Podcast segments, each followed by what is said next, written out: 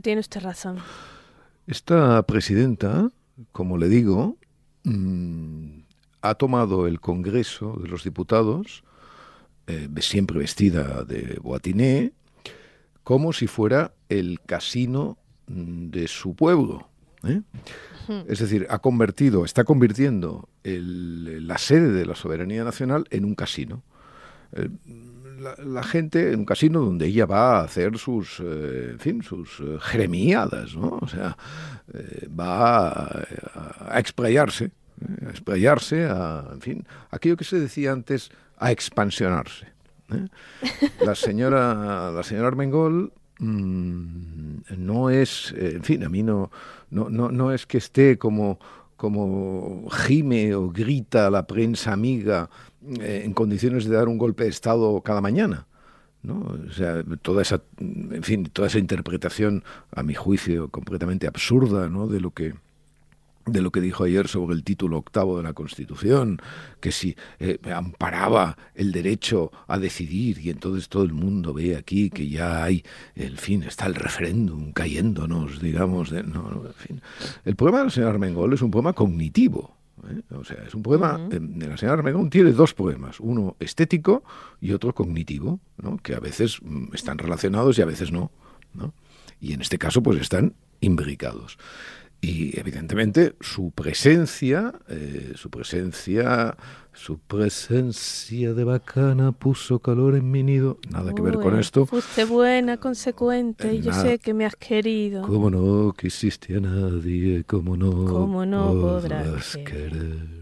Se dio el juego de remanche cuando vos, pobre percanta, gambeteabas la pobreza en la casa, de, pensión. Hoy sos toda una bacana, la vida te ríe y canta, los morlacos del otario, los tiras la marchanta como juega el gato maula con el, con mísero ratón.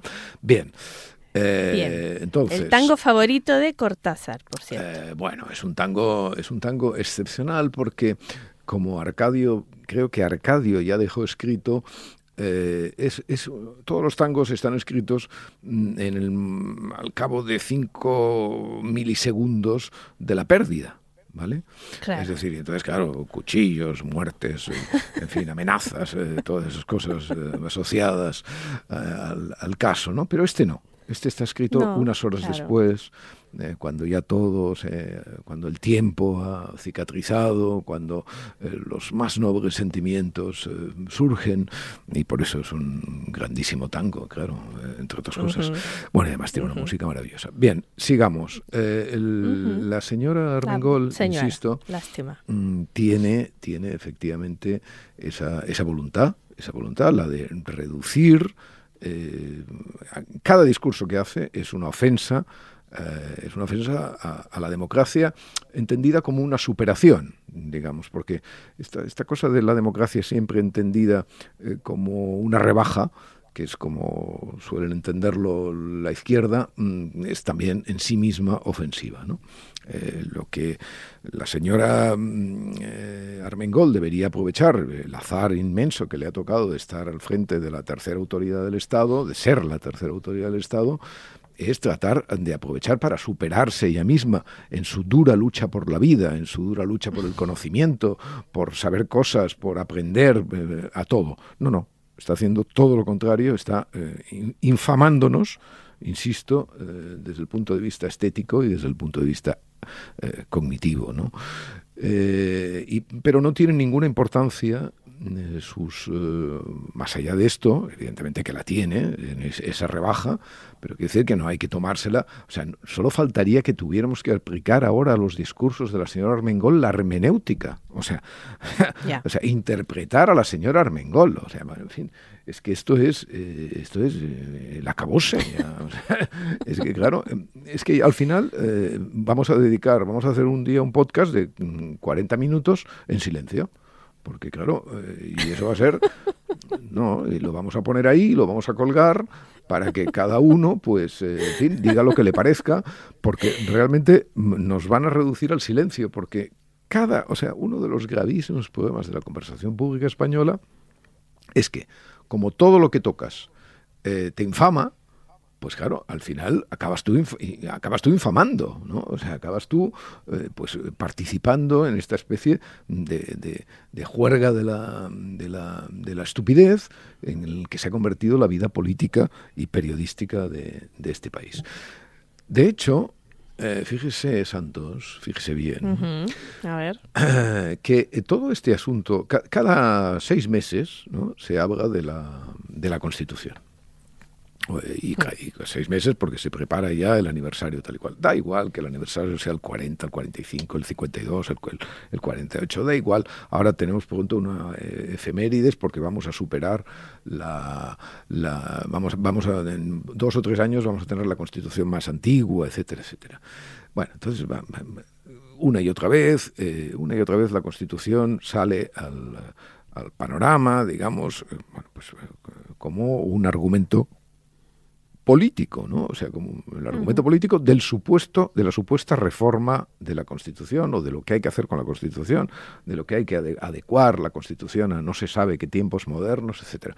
Por cierto, yo estoy eh, bueno, estoy lo, que estoy absolutamente a favor es del cambio este en la Constitución de disminuidos por discapacitados, ¿no? Porque eh, sí, sí, pero le explicaré por qué. Porque efectivamente tienen razón. Una constitución tiene que ser representativa, ¿no? Y el número de discapacitados no deja de aumentar en España. Por lo tanto, me parece, parece estupendo, claro. O sea, es que, es, que, es que vamos a ver.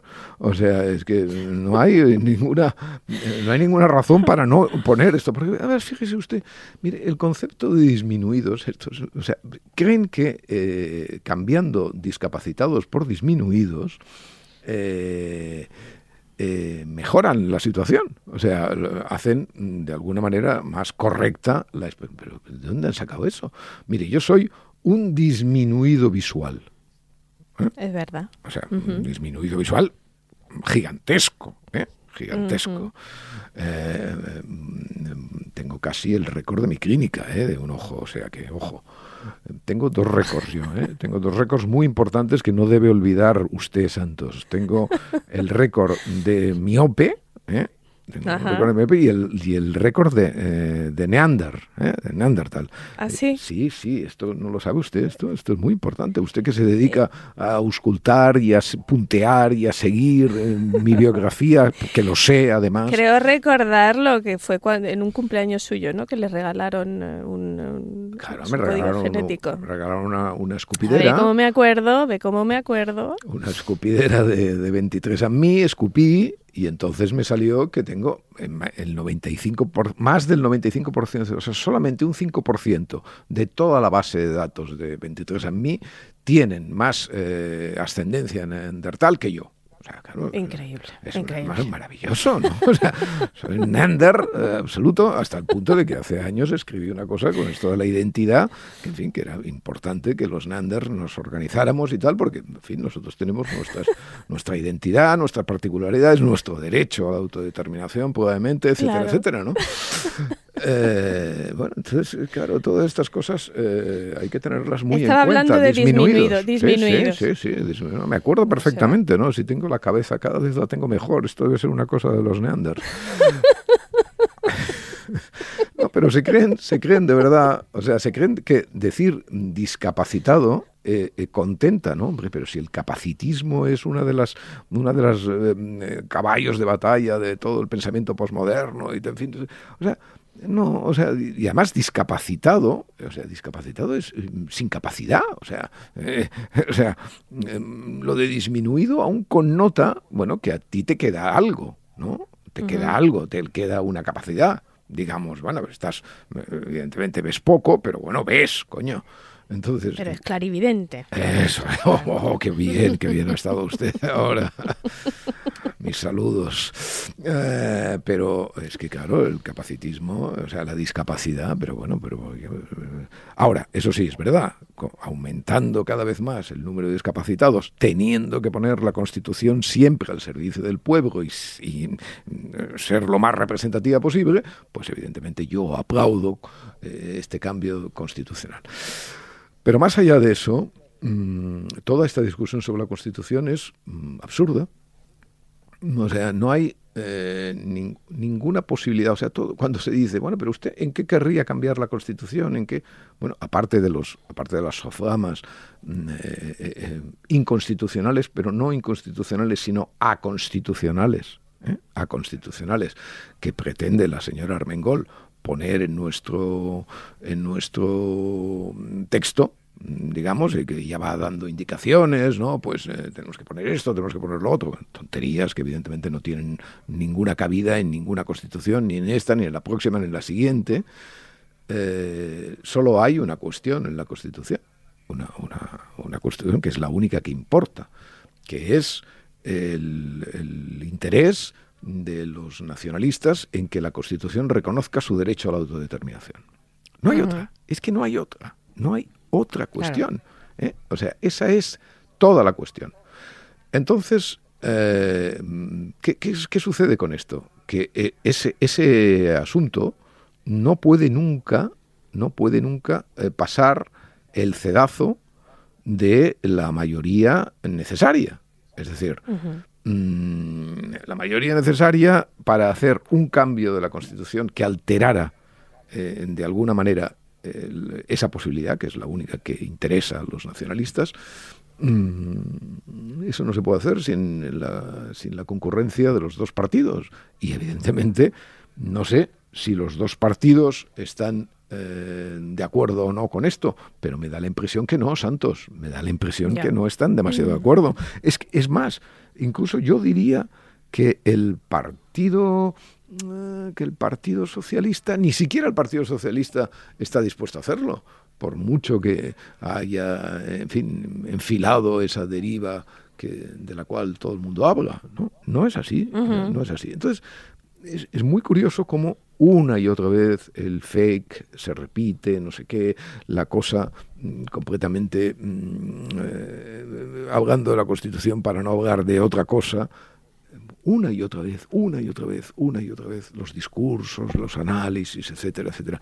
Eh, bueno, evidentemente todo el mundo está de acuerdo en España, o por lo menos las mayorías políticas están de acuerdo, en que la prelación del varón en la sucesión de la corona, etcétera, etcétera, eh, pues sí, pues eso mm, debe cambiarse. Muy bien, pero eso, eh, pues cámbienlo, si les parece. No sé si los, los príncipes, eh, si los reyes están mm, todavía en disposición de tener un varoncito orgullo de su hogar. ¿no? No, yo eh, no creo que ya. Eh, pero mm, no, no, bueno, o sea, hay muchos milagros, ¿eh? muchos milagros. Pero, pero bueno, me parece que me parece que no es la cuestión. Por lo tanto, no es un asunto mm, urgente, pero sí lo necesitan como asunto simbólico, están todos de acuerdo en eso, pues cámbienlo. Oh, es que no queremos abrir el melón, dicen los melones. Pero, pero bueno, pero, pero, qué melón, pero qué melón, pero si para abrir el, melón para decir, oiga, usted cambie esto, como cambiaron el déficit, como eso es sencillísimo, ¿no? Entonces, mm, mire, la Constitución, la Constitución fue eh, eh, no es responsable de nada. Hoy escribo una columna sobre ese tema. La Constitución fue, eh, vamos a ver el terreno de juego, eh, jueguen ustedes tal y cual y adelante. Y que los nacionalistas hayan ganado hasta ahora el partido por goleada, no es culpa de la Constitución. La Constitución mm, es el terreno de juego y, el problema de los, eh, del prestigio del nacionalismo, de que el nacionalismo, a pesar de que es el factor de inestabilidad máximo que hay en España en estos momentos, es decir, que es responsable de la muerte de miles en el País Vasco y fuera del País Vasco por culpa de los nacionalistas vascos. Eh, que es el responsable de decenas de miles de amenazados, etcétera, etcétera, de, exiliados, lo, que quiera, que es el responsable del golpe de Estado, eh, del, segundo golpe de Estado mm, eh, que, que, ha pasado en España en, estos, en este medio siglo. Hombre, que el nacionalismo, a pesar de eso, tenga el prestigio insólito que tiene en España, eso es algo que nos lo tenemos que hacer mirar y, evidentemente todo eso está vinculado con una cuestión clave, que es que eh, los españoles, y entendiendo por españoles una cosa muy sencilla, porque mire, esto de los españoles eh, alguna vez ya lo he escrito, pero no me importa mm, repetirme. Eh, eh, ser español es un link. O sea, España es un link. O sea, España es justamente la trama. o sea, no, no, no, ser español no es nada más que eso. Es que, mire, es más interesante, incluso es más divertido. O sea, es, mm, es algo que aleja Mm, de alguna manera los, eh, el, pútrido sentimentalismo de la del terruño, ¿no? Eh, en fin, hay muchísimas, muchísimas eh, variables a defender desde, desde el punto de vista de lo que significa ser español. Es decir, hay mimbres suficientes como para hacer un discurso moderno que no tenga nada que ver con el caballo blanco de, de Abascal. ¿no? Claro, o sea, eh, ¿qué es eso? O sea, cuando, cuando, decían antes de la llegada de Vox, yo, en fin, en la época eh, maravillosa de Ciudadanos, etcétera, cuando decían, no, el españolismo, pero ¿qué españolismo? El españolismo, el, gran fruto del españolismo, o sea, lo, que, lo que los nacionalistas reprochaban el españolismo. ¿Qué españolismo? El españolismo es la constitución del 78. Eso es todo el españolismo que había en España hasta la llegada de Vox. Bueno, entonces ahí efectivamente a partir de la llegada de Vox se articula un, nacionalismo refractario. Bueno, muy bien, ahí están todos, ahí van juntos todos y ahí están en su, en su salsa macerándose, ¿no? Pero que estos 40 años, estos 50, medio siglo, no hayan servido para generar digamos, o sea, el orgullo, si se quieren hablar así, en estos términos que a mí me dan, me dan sarpullido siempre, pero bueno, el orgullo de, de, ser español, es decir, el orgullo del link, el orgullo de un lugar que es como la pequeña Europa, o sea, en el sentido de que tiene eh, eso que llaman culturas, ¿no? también con otro, con otro gran aprovechamiento semántico, culturas ¿no? Eh, eh, distintas y que pueden, lenguas incluso, incluso lenguas ¿no? distintas. bueno, pues España es pues esa pequeña Europa de, de, de, de incluso de, fíjese, incluso para hacer como dice nuestro pensador Sánchez, eh, de la necesidad de virtud. O sea, decir, bueno, pues mire, esta cosa un poco así de rivalidad, refractaria, un poquito, este, este Barça-Madrid mm, eterno y amplificado a todas las eh, cuestiones, digamos, que ya no son eminentemente deportivas, sino que bueno, pues también pues también es un también es una cuestión eh, interesante que puede que bien organizada puede pues nada, de, nada de todo esto, nada, ninguna celebración ni apología del link eh, ha tenido cabida estos años en, el discurso intelectual y político español. Y solo y, naturalmente pues los nacionalistas han ido disparando a puerta vacía, marcando goles eh, infames uno detrás de otro, e insisto, hasta convertirse, o sea, la reflexión esa que, le he hecho y que vuelvo a hacer de que el nacionalismo auténtico causante de todos los males españoles relevantes de, este, de estas décadas, goce hoy del prestigio que goce.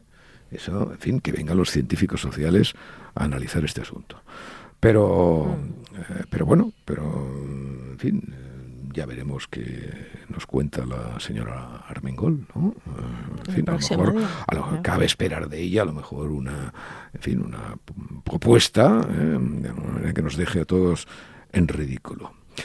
Eh, menos mal que la señora Armengol no participa en los exámenes de PISA porque todavía serían peor los resultados. Mm, pero bueno, pero vamos a ver, pero vamos a ver qué sucede con esto de PISA porque eh, porque esto de PISA esto de Pisa es otra de las, de, los, eh, de las estaciones del amor, digamos, como decía Caro Baroja, eh, proclives a todo tipo de eh, manipulaciones, interpretaciones, es decir, donde el hecho de Pisa, bueno, pues se va diluyendo. A ver, el informe PISA de este año da unas... Mm, la primera conclusión la primera conclusión es que eh, la pandemia mm, evidentemente causó muchos muertos.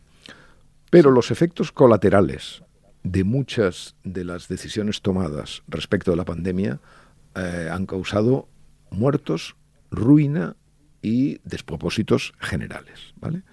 Y evidentemente, pues esto mm, se va, se va reflejando en infinidad de, factores como la salud mental, el, el, aumento del riesgo de muerte, etcétera, etcétera, en determinadas enfermedades, etcétera, etcétera. Y uno de ellos, evidentemente, es la educación. O sea, no en vano el mundo pasó una pandemia. Bueno, a lo mejor tampoco hay que echar completamente la culpa a los políticos que tomaron las decisiones. Bueno, pues a lo mejor no había otra manera o no supieron o lo que fuera. Es igual. Hay una pandemia y esta pandemia se refleja evidentemente en los datos, en los datos de PISA, o sea, los, la enseñanza presencial, bueno, todas esas melodías más o menos eh, utópicas, pues eh, llegan hasta donde llegan. En ese sentido, España, en el informe PISA, pues cae menos que la media. Mm, y eso pues es, una de las primeras conclusiones que hay que, tener. O sea, no, no, podemos estar como, como gobierna Sánchez, eh, todos los datos siempre van contra Sánchez. No, en fin, eso, eso son puerilidades a, al armengol. ¿no? Eh, y entonces, evidentemente, no vamos a caer en eso. Por supuesto que eh, ese es un dato importante y básico. Primero, la pandemia se refleja en los resultados. Segundo, España, bueno, surfea mejor que otros las consecuencias de la pandemia. Y tercero, fundamental, el caso de Cataluña. El caso de Cataluña es, mm, en fin, solamente ahonda el desastre el desastre, el desastre mm, plural de Cataluña. Este desastre plural eh, obedece a muchos factores, muchos, muchos factores. El proceso entre ellos. ¿eh? Porque mire, cuando usted tiene sometida a una comunidad pequeña, además como la catalana, a una presión conversacional eh, de esta naturaleza, a una mm, irritación familiar, sociológica de esa naturaleza, a, una especie de euforización de las diferencias y de la quiebra civil. Eh, los resultados de todo eso son multidisciplinares, por decirlo de algún modo. No son solo económicos, ¿eh? que también, que también, por supuesto. Es decir, no solamente los bancos cambian de sede, también los mm. espíritus cambian de sede, también los espíritus huyen. ¿eh? Apunte esto, ¿eh? porque no está mal. ¿eh? Sí, sí, sí, También los espíritus muy bien, ¿eh? entonces, eso mm, para empezar. Es decir, cualquier dato mm, macro, importante, poderoso, sobre la vida catalana, tiene que contar con los 10 años de olla a presión que ha vivido la convivencia en, en Cataluña en, estos, en este tiempo. Pero no lo han culpado a eso. Hombre, bueno, ¿cómo van a culpar eso si ellos son los responsables, naturalmente? Que van a culparlo, no, no van a culpar. Entonces hacen una cosa, han hecho una cosa que ya más o menos han empezado a rectificar, pero bueno, la, primera reacción, que es la que vale siempre, eh, no se les ocurre otro asunto que decir, bueno, es que en la muestra, en la muestra había muchos inmigrantes. Exacto, hay una sobrerepresentación. Una sobrerepresentación de, la muestra de los que se examinaron, ¿no? Eh, que parece que ya está descartado porque nuevos análisis del propio departamento parece que dicen que no es verdad. Yo ni me lo creo ni me lo acabo de creer la rectificación, ¿vale? Ni me lo dejo de creer. Bueno, han rectificado, etcétera, ellos sabrán. Pero es que me da igual. O sea, es que hay un dato que es muy importante.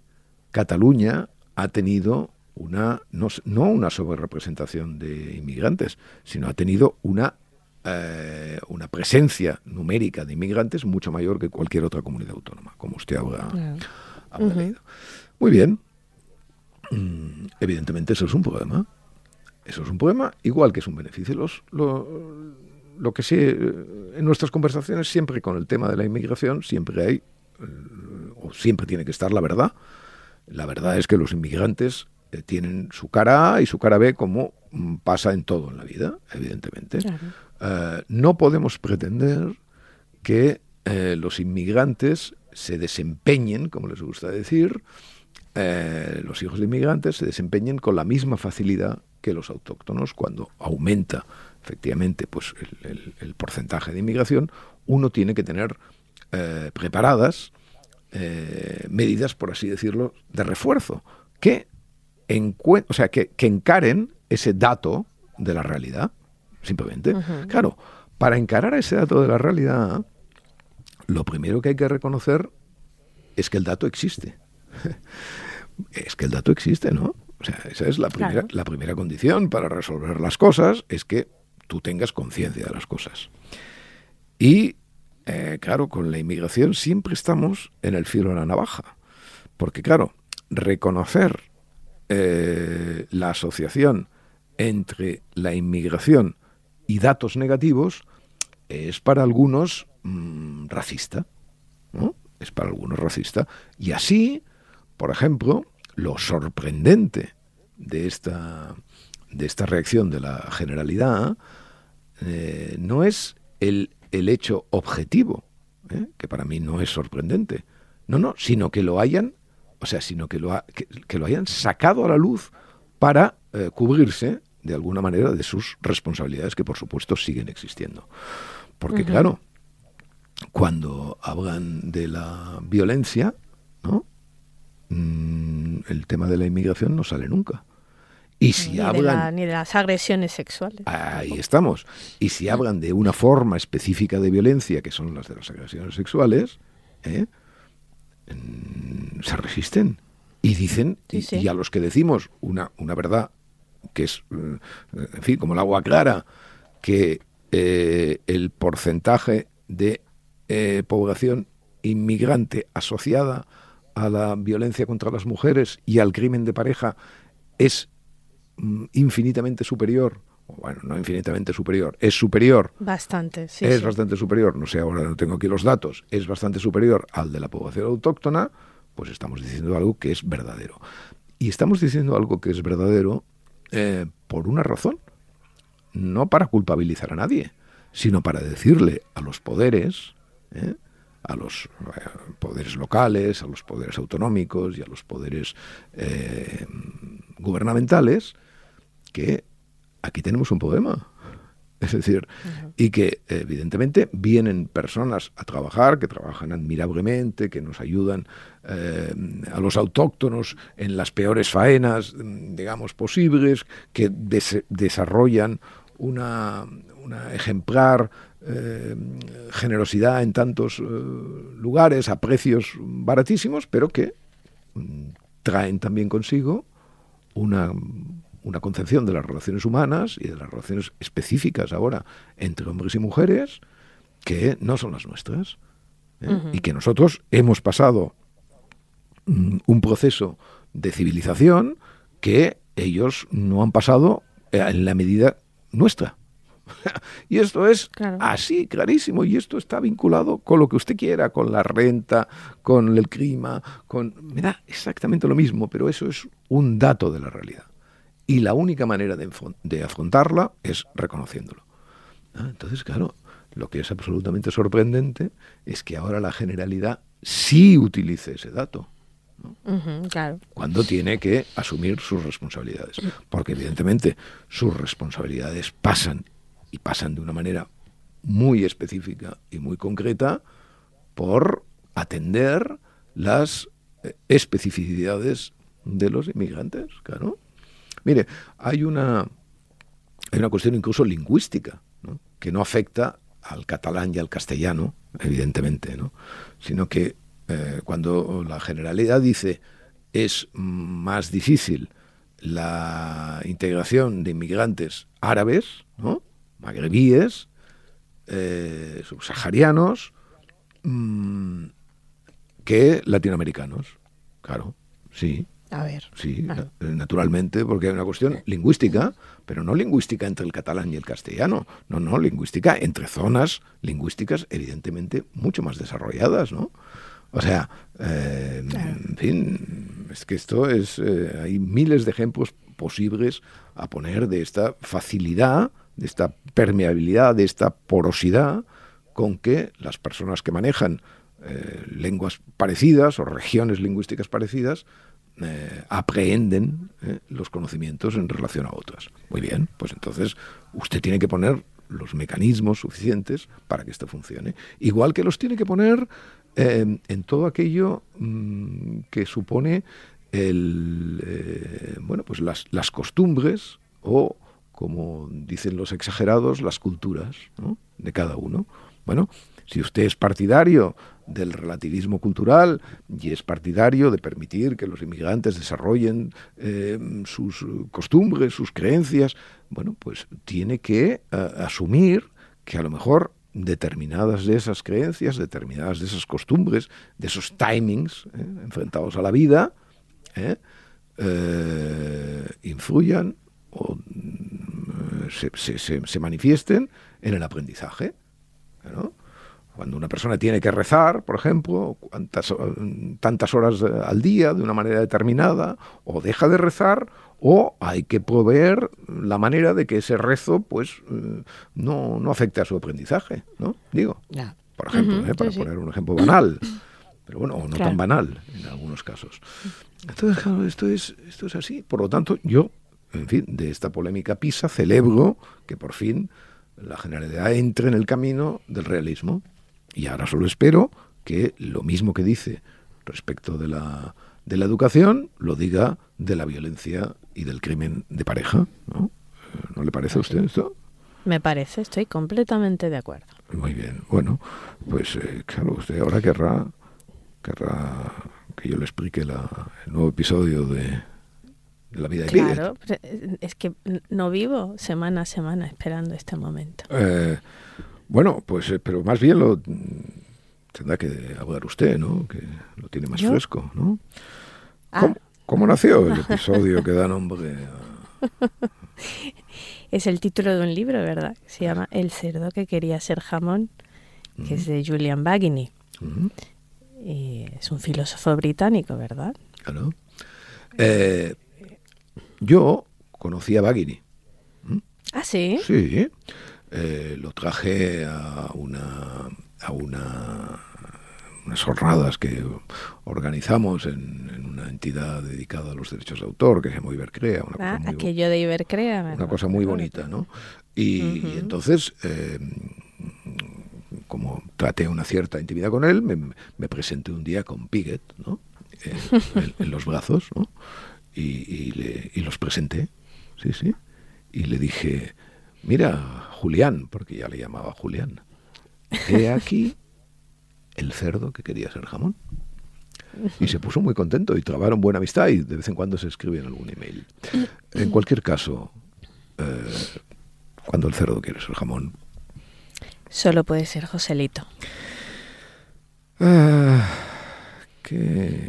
¿Ha leído usted hoy los periódicos bien, con atención? Bueno, no sé si con atención. algo he leído, sí. ¿Ah, sí? Pero, por ejemplo, eh, hoy el diario El País venía cargado de noticias interesantes. Por ejemplo, uno eh, afecta al fútbol. Una de esas noticias eh, fascinantes. Y habla de este de este muchacho que se llama Rodrigo. Eh, jugador, del Madrid. Ya sabe usted que yo, cuando hablo de fútbol solo hablo del Real Madrid. Es que lo, mismo, lo mismo que cuando hablo mm, de jamón solo hablo de Joselito, ¿no? Porque ¿para qué, ¿para qué vamos a perder el tiempo en, cuestiones menores, digamos, ¿no? Bueno, pues eh, este Rodrigo, este muchacho, Mm, atravesó hace unos, unos eh, meses, unas semanas, una, una, de esas rachas negativas de, que les pasan a los, a los futbolistas a veces, que bueno, los delanteros especialmente, que de pronto dejan de marcar goles. Bueno, entonces, eh, naturalmente, en esa, en esa cuestión, la, la prensa nunca introduce el elemento fundamental, que es el azar. Es decir, mm, eh, muchos de esos eh, no goles de, Rodrigo en, su mala racha eh, no lo fueron por milímetros, ¿no? porque llegó el pie un milímetro, un segundo tarde, porque el poste lo evitó, porque, en fin, etcétera, lo que fuera. El azar, como usted sabe, nunca forma parte, ya lo hemos comentado creo alguna vez aquí, eh, de, las, eh, de las preocupaciones de la prensa, porque, mm, claro, si nombran al azar, pues se destruye el culpable. Y entonces, claro, lo importante es la, la pasión y redención de Rodrigo. No, no, no el hecho de que una, una, un ente gobierne eh, de alguna manera las, las evoluciones, un ente al cual no podemos responsabilizar. ¿Por qué? Y explicar por qué. Ya sabe que como es una de las cinco W. Ah, claro, claro. Pues, bueno, eh, esa es la fatal, la fatal. sí, sí, porque entonces empiezan a decir los porqués hay cosas. En la prensa deportiva se aprende mucho, ¿no? Porque empiezan a decir la vida matrimonial, la inestabilidad, bueno, todas esas cosas, ¿no? O sea, etcétera. Es una, maravilla. Eh, bueno, entonces, claro, el azar no cuenta nunca, pero el azar influye. Y el azar influye para bien, para mal, pero también para bien. Entonces eh, resulta que un día Rodrigo marca. Marca un gol. Y entonces toda, toda, la prensa sentimental se pone, oh, por fin liberado Rodrigo de su, de su inquietud, ¿no? Por fin, por fin eh, este hombre... Eh, no, no, no, no oí el temblor, el temblor de la prosa. Yo, yo veo, yo veo esos párrafos como, como, como si estuvieran sometidos a un tsunami. O sea, los, leo y veo y veo, y veo que tiemblan, tiemblan. Y entonces, entonces Rodrigo tal y cual marca gol, ¿no? Y todo, y hay como una especie de suspiro colectivo en los estadios. ¡Oh, por fin! Por fin se va a liberar de la nube negra, ¿no? Y entonces marca otro gol. Y, al día siguiente, otro. Y otro. Acaba la mala racha. acaba la mala racha. Dicen, eh, acaba la mala racha. ¿Y qué es, lo que ha, qué es lo que ha pasado? Pues lo que ha pasado es lo que me dice, lo que dice hoy el, diario El País, eh, que es la teoría exactamente de la mano caliente.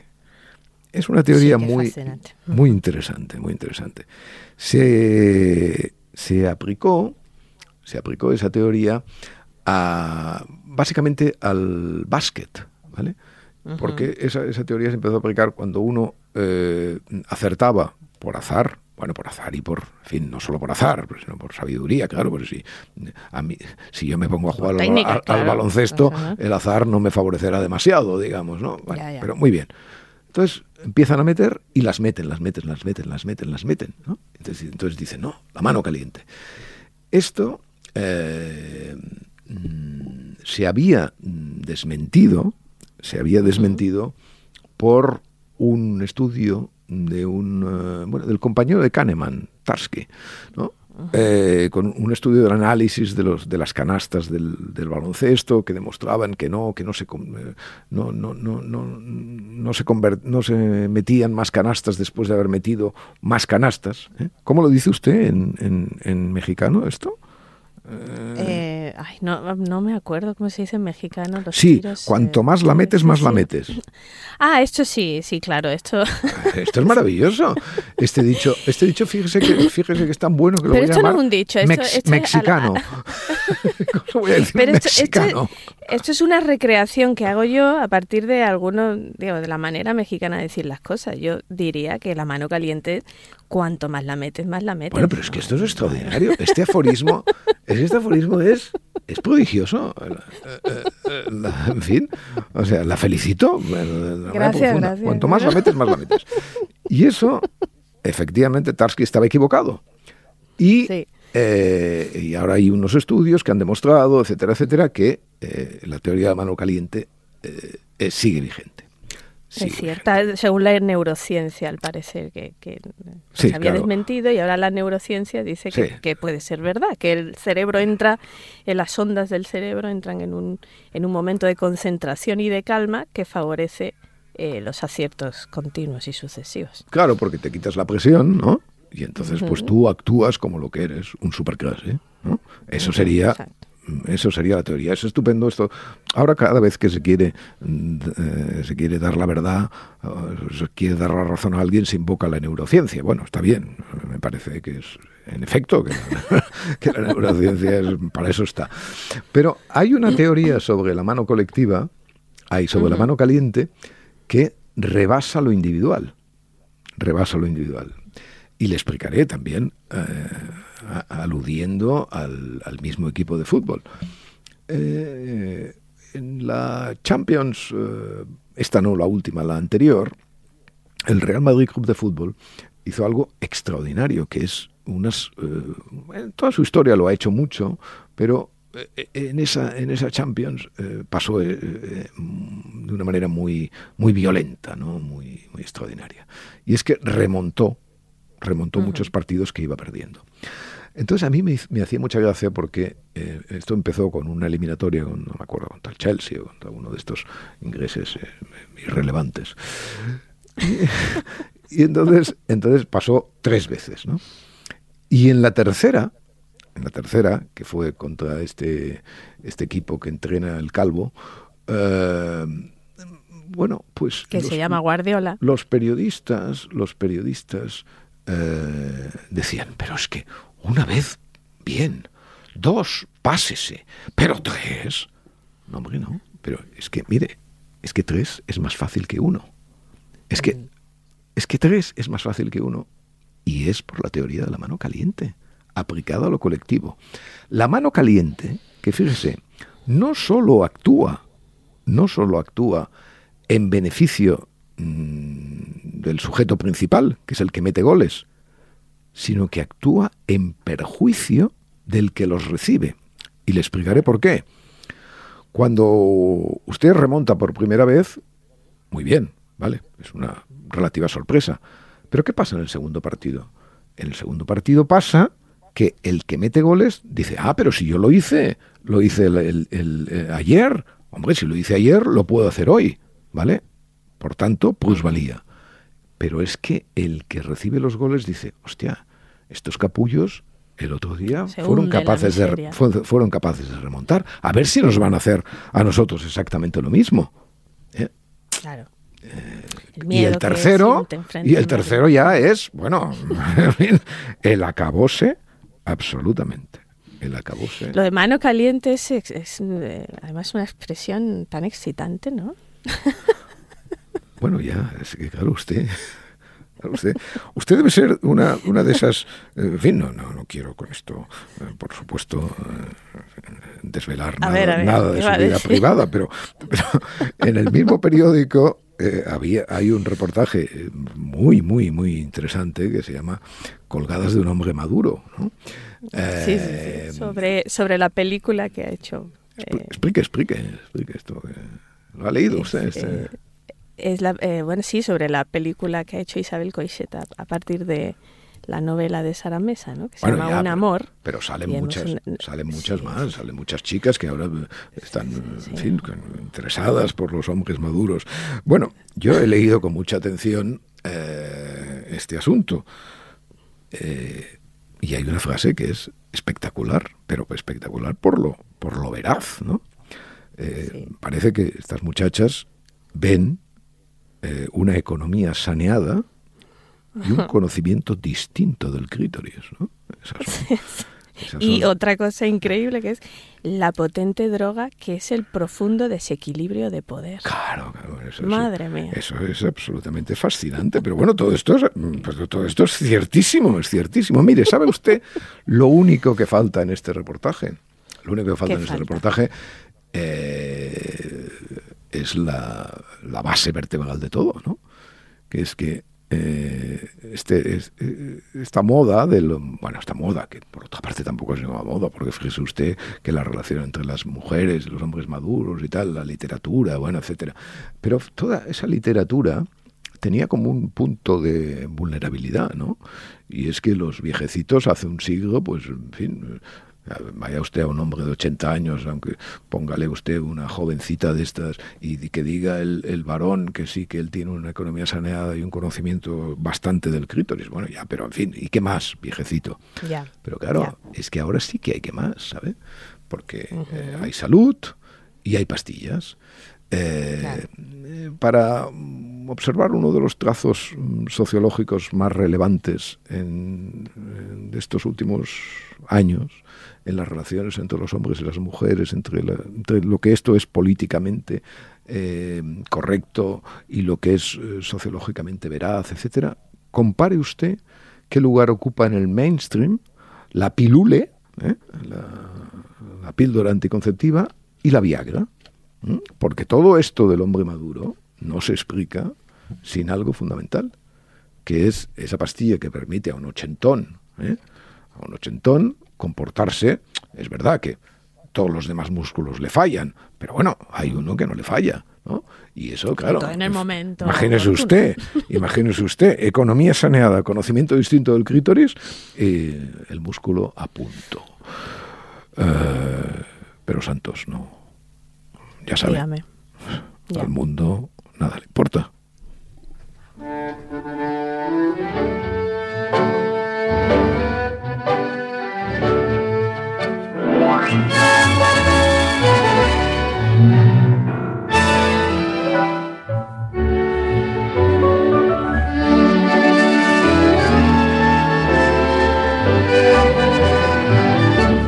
Podcast de Arcadia Espada y el Mundo con la colaboración de Yaiza Santos.